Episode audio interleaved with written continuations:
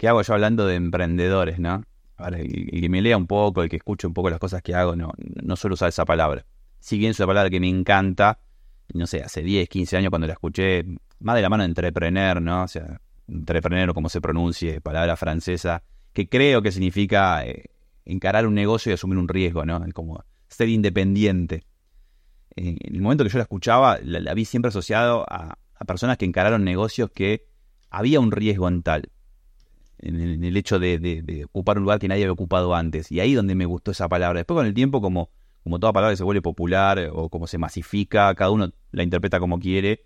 Y no quiero agarrármela con el, no sé, con el que abre un café, ¿no? Que es un, estrés inmenso, no deja hacer un negocio independiente en el cual me puede ir mal y seguramente me vaya muy mal porque una gran cantidad de cafés de, los que se abren cierran, así como todo emprendedurismo, pero digo, em, me gusta más el significado de ocupar un lugar más desconocido, es decir, darme cuenta de que hay un espacio para hacer algo que no hacía alguien, o quizás yo no sabía que lo hacía porque lo hacen muchas pocas personas y no conozco el mundo entero, pero digo, ahí donde yo me encuentro con, esa, con ese término y, quería resignificarlo con un ciclo de charlas y cómo eh, charlando con gente que hace eso, con gente que asume un riesgo, que encara algo, pero qué es lo que está asumiendo, algo que consideraba que no lo estaba haciendo nadie. Después puede estar equivocado, había atrás 10 personas que lo hacía, o, quizás no termina haciéndolo bien, pero digo, quiero volver a encontrarme con ese término, con, ese concepto, y es, y es, por eso que arma este ciclo de charla donde se van a encontrar con eso, con, con, con personas, con grupos de amigos, con socios, con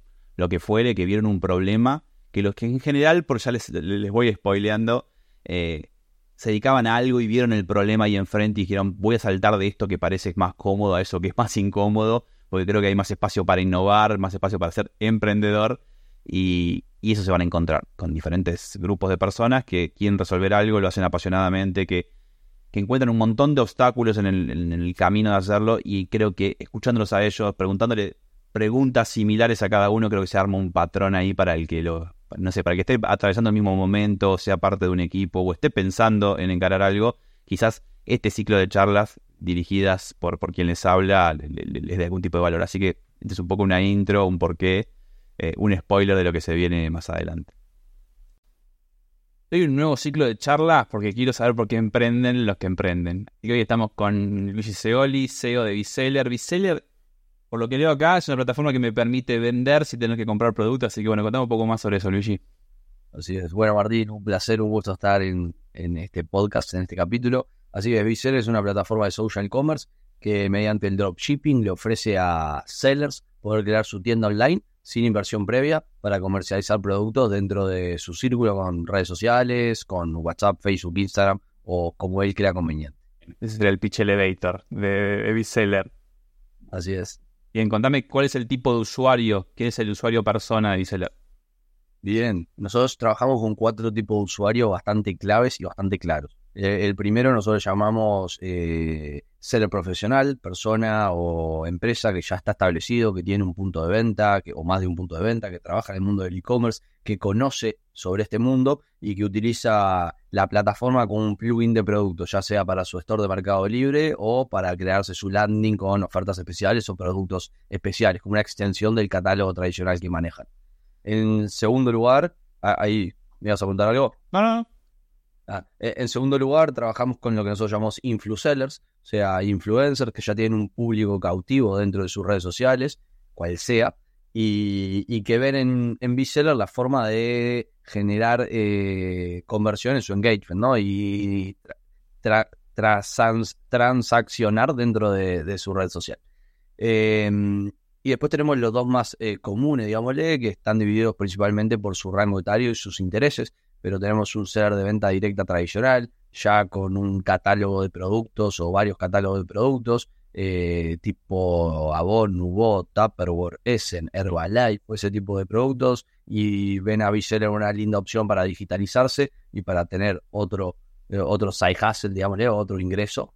Y por último, un, influencer, nosotros llamamos, perdón, influencer, un seller, nosotros llamamos seller digital, un joven eh, con un perfil más estudiante, seguramente dentro del mundo del marketing digital, e-commerce, redes sociales o creación de contenido, eh, con una capacidad muy grande de entender rápidamente la plataforma, entender de qué va esto y con intenciones de generar su, su negocio propio, ¿no? Sus primeros pasos dentro del mundo comercial. Esos son los cuatro clientes que atendemos.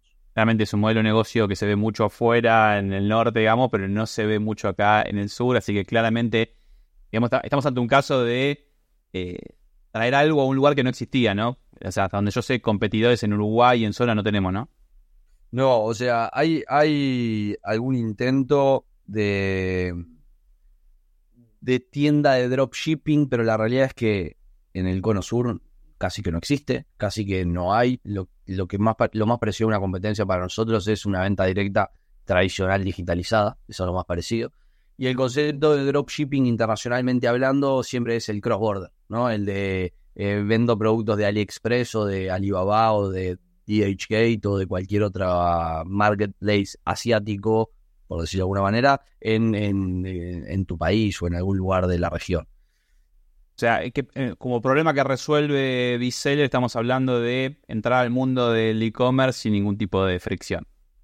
Así es, y, y, y tenemos una lógica local-local, ¿no? En donde eh, nuestro, nuestra, una de nuestras grandes propuestas de valor es que ese producto te llega entre 24 y 72 horas a la puerta de tu casa. O sea que el seller te vende y en máximo 72 horas lo tenés en la puerta de tu casa. En, no veo, en la web de Biseller no veo precios, así que yo me entender un poquito el modelo de negocio de Biseller. Bueno, básicamente nosotros, el modelo de negocio es relativamente simple. Le cobramos el 5% del precio de venta mayorista al proveedor, al que pone el producto. Le cobramos el 25% del margen de ganancia que selecciona el seller. ¿Por qué? Porque el seller es quien pone el precio al producto. Por ende, nosotros vamos a la ganancia del seller.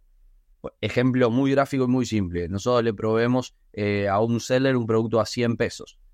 El seller le pone un 30% de margen de ganancia. Nosotros le comemos el 25% de esos 30 pesos. Y le cobramos 5 pesos a esos 100 pesos del proveedor. Básicamente así se compone el, el precio, eh, el modelo de negocios y el precio del producto también. Bien, un modelo de comisiones, un modelo de escala, un modelo de fácil entrada, digamos.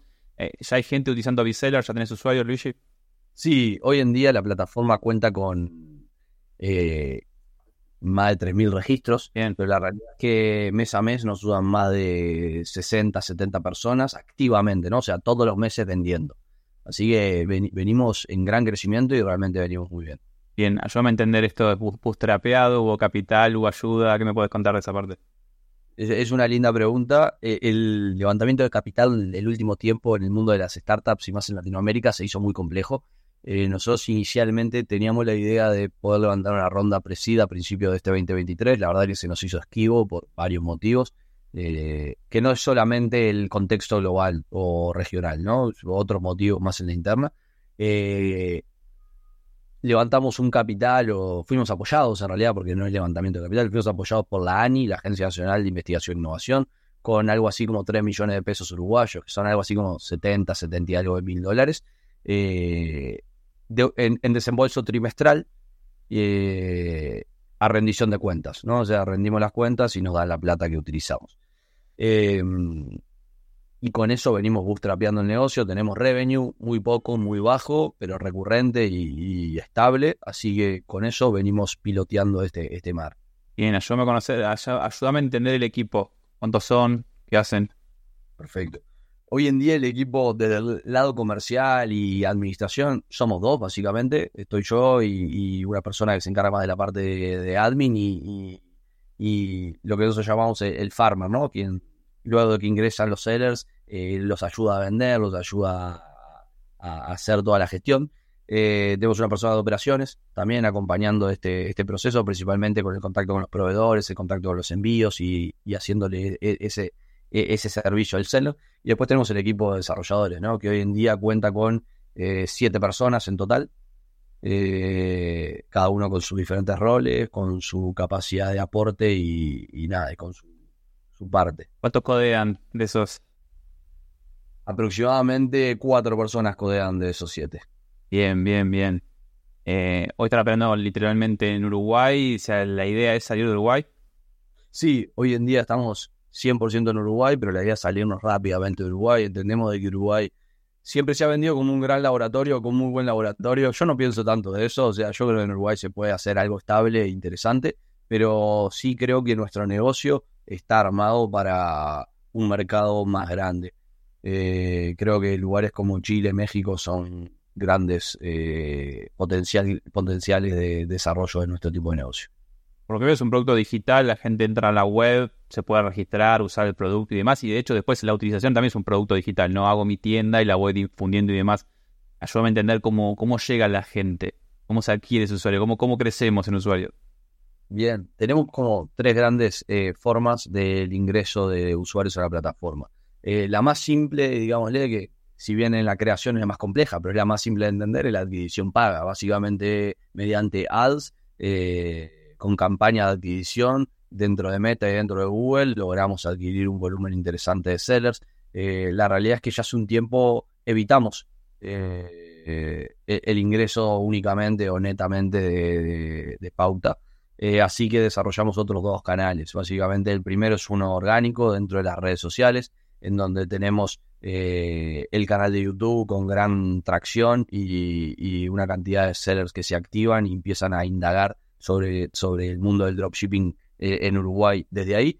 Y luego Instagram y TikTok, ¿no? Con videos virales que son compartidos con nuestros sellers y también por nuestras cuentas, que hace que personas vean la posibilidad de emprender dentro de Uruguay sin inversión y, ingresan por allí. Y por último, estamos desarrollando una campaña ya hace dos meses aproximadamente de referrals. Eh, si, bien no es que no lo teníamos previamente, pero no lo teníamos desarrollado de esa manera, pero anteriormente empezamos a, identificar de que muchos sellers invitaban a su gente, ¿no? Eh, yo estoy vendiendo en con Biseller, bueno, súmense y vendan. Y así traen a sus hermanos, a sus cuñados, a sus primos, a sus tíos, a sus amigos y abren el abanico. Por ende, ahora estamos trabajando en una campaña, la estamos afinando, esa es la verdad, pero estamos trabajando en una campaña de referrals en donde sellers tengan no sé si la palabra es a cargo, pero sí que tengan como influencia sobre otros sellers para poder hacerlos vender. Luis, ¿estás full time en Biseller o tenés otra ocupación? Sí, estoy full time en Biseller ya desde hace casi dos años. A ver, ¿cuándo, ¿hace cuánto tiempo pensaste Biseller? ¿Cuánto, ¿Cuánto tiempo que te voy a hacer Biseller?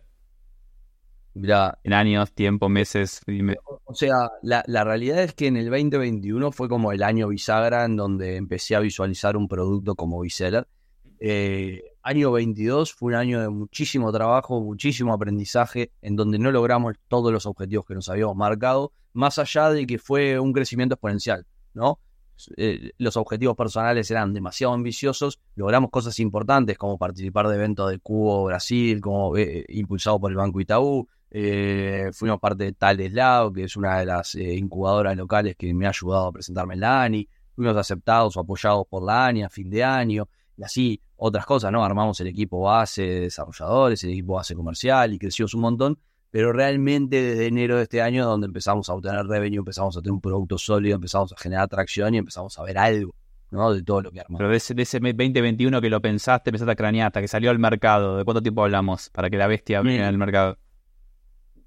Yo Así básicamente es 2021 tipo abril, empecé como a visualizarlo, digámosle, con ya un MVP probado, con otro tipo de producto, pero ya venía traccionando con otra, con otra, con otro modelo de negocios o algo así, un integrador para un marketplace básicamente. Eh, pero firmemente fue junio 21, eh, fin de año 2021 y enero 2022 ya full experience en esto, ¿no? O sea, ya tirado al agua. Bien, impecable. ¿Es lo que te imaginabas? Sí, sí, es, es, creo que hemos tenido, como todo, como todo emprendedor en el camino, hemos tenido como muchos picos, ¿no? Altos, bajos, y esto es fluctuante totalmente. Eh, sí me hubiera gustado que algunas cosas fueran como mucho más eh, eh, amigables, por decirlo de alguna manera, o, con una curva de crecimiento un poco más estable y clara, ¿no? Y claramente acá eh, requiere, requiere una fortaleza mental y una fortaleza de, de, gestión y de manejo grande, muy grande. ¿Te arrepentí de tener un trabajo de 9 a 5? No, no, la verdad que no, no, nunca me gustó tener un trabajo de 9 a 5. Eh, no es que, no es que no, es que no sea la persona para eso, al revés, creo que soy bastante ordenado, organizado y ejecutivo como para ser muy bueno en un trabajo de 9 a 5. O sea, de verdad lo sé y lo he tenido, no es que no lo he tenido, pero siempre me gustó más el mundo eh, comercial, el mundo de, mm, Creo que en la jerga común dice el mundo de los negocios, pero yo no lo veo de ese lado, sino más el mundo de la creación y, de, lo comercial. Soy como, mi, mente creo que bastante eh, creativa y constantemente estoy pensando como un poco más allá de lo que tengo para hacer. Entonces a mí generalmente la tarea me queda chica, ¿no? O sea, me das una tarea y no es, no es que sea muy bueno en lo, en lo que me des, sino que pienso como mucho más allá de lo que tengo que hacer. O sea, entonces está, siempre me gustó emprender, no es mi primer emprendimiento, sí era el mundo digital, pero no es mi, mi primer emprendimiento en la vida. Bien, ahí me estoy despidiendo con tres preguntas para terminar de entenderte en cortitas al pie, rápidas. ¿Qué te inspira? Buena pregunta. Eh, creo que hoy en día encontré en un autor que se llama Mark Manson, eh, una persona que me inspira bastante, eh, principalmente porque a, a, mí me cuesta sacarle el peso eh, emotivo, sentimental a las cosas, y él básicamente en muchos de sus eh, libros intenta hacer eso, ¿no? Decirte que realmente no todo es tan importante y que le des importancia o le des preponderancia a lo realmente importante. Bien, me lo. Mira. Eh, una marca preferida, una marca que tú creas que sea tuya. Cualquier cosa. Bueno, a mí, a mí me gusta mucho la indumentaria, la indumentaria masculina, me gusta la moda, me encanta. Y siempre fui fanático de una marca que se llama Oil Saints. Eh, es una marca UK, si no me equivoco, pero tiene negocio en, en, Estados Unidos, en Europa. Y nada, soy fanático de la marca, un poco rockera, un poco nochera, eh, un poco sobria bastante negro y colores tierra, como a mí me gusta, así que soy fanático. Y la última, te dejo agarrar un conocimiento de ahora y pasárselo a Luigi del 2021. ¿Qué le, qué le avisas? Fa. Muchas cosas. Una. Creo, Una. creo que la más importante, ¿sabes cuál es la más importante? Que muchas veces en este mundo eh, del emprendedurismo, eh, tener las bases sólidas son claves para, para poder avanzar. Eh, yo soy de los que me gusta tirarme al agua y no pregunto mucho cómo, ni cuándo, ni dónde, ni por qué. Eh, y eso me ha dado muchas satisfacciones en este proceso y, y, en otro proceso de mi vida. Pero quizás si tengo que mirar a Luigi 2021, le digo, para un segundo, estructura todo, o por lo menos todo lo que puedas controlar. Porque obviamente hay cosas que van a cambiar, pero intentar estructurar todo lo que puedas controlar y dejarlo bien preestablecido de cara al futuro. Cosa de que cuando tengas que, por ejemplo, levantar capital, no tengas red flags por parte de quien te va a invertir por cuestiones que no habías visto antes. Aconsejo. Gracias, Luis. Y ver si puedo conocer emprendedores a través de la palabra de emprendedores. Vamos arriba. Gracias Martín. Gracias,